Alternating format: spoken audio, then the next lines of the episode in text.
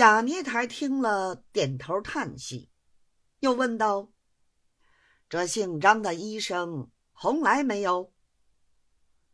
书办回道：“点单上张大纯就是他，刚才大人已经问过了。”贾聂台道：“刚才他跟着大众上来说的话都是一样，我却没有仔细问他。”如今看起来，倒是这里头顶要紧的一个人了。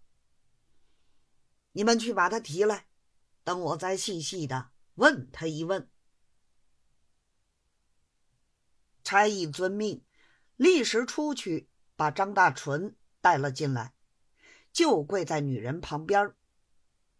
贾尼台问了名姓，复问死者究竟身犯何症。张大纯道：“犯的是伤寒症，一起手病在太阳经。职员下的是桂枝汤，大人明鉴，这桂枝汤是职员元祖仲景先生传下来的秘方。自从汉朝到今日，也不知医好了多少人。不瞒大人说。”不是职员家学渊源，寻常悬壶行道的人，像这种方子，他们肚皮里就没有。贾聂台道：“我不来考察你的学问，要你多嘴。”张大纯不敢作声。贾聂台又问道：“你看过几次？”张大纯道：“职员只看过一次，以为这铁药下去一定见效的，谁知后来说是死了。职员正在疑心，倒说他女人找到职员家里，要职员陪他的男人。刚说到这里，女人插嘴道：‘你看一趟病，要人家。’”二十四吊钱，挂号要钱，过桥要钱，还不好生替人家看，把病人吃死了，怎么不问你要人呢？贾聂抬刀：“看病用不了这许多钱。”女人道：“大人，你不知道，咱那里的先生都是些黑良心的，随常的先生。”起码要四吊钱一套，这位张先生与众不同，看一回要二十四吊。每到一个人家，进了门，多走一重院子，要加倍四十八吊。他住城南，咱住城北，他穿城走过，要走两道吊桥，每一顶桥加两吊。大人，你说他的良心可狠不狠？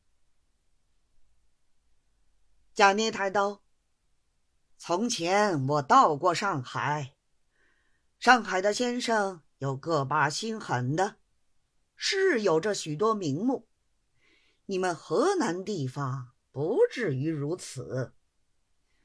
向你们要起钱来，不要绝子绝孙吗？”女人道。可不是呢。贾妮台又对张大纯道：“多要少要，我也不来问你。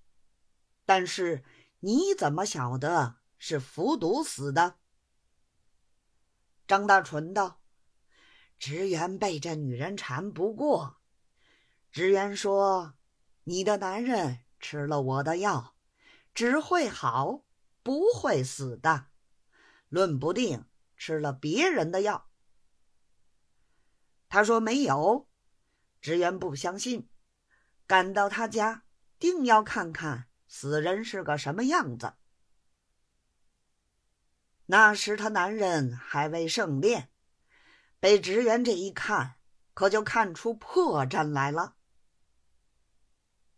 说到这里，贾聂台连忙拦住道：“不用说了。”你这些话刚才都说过了，还不是同大家一样的？你的话也不能为凭。张大春着急道：“县主大老爷验过尸，验出来是毒死的，毒死的同病死的，差着天旋地隔呢。”贾尼台发狠的。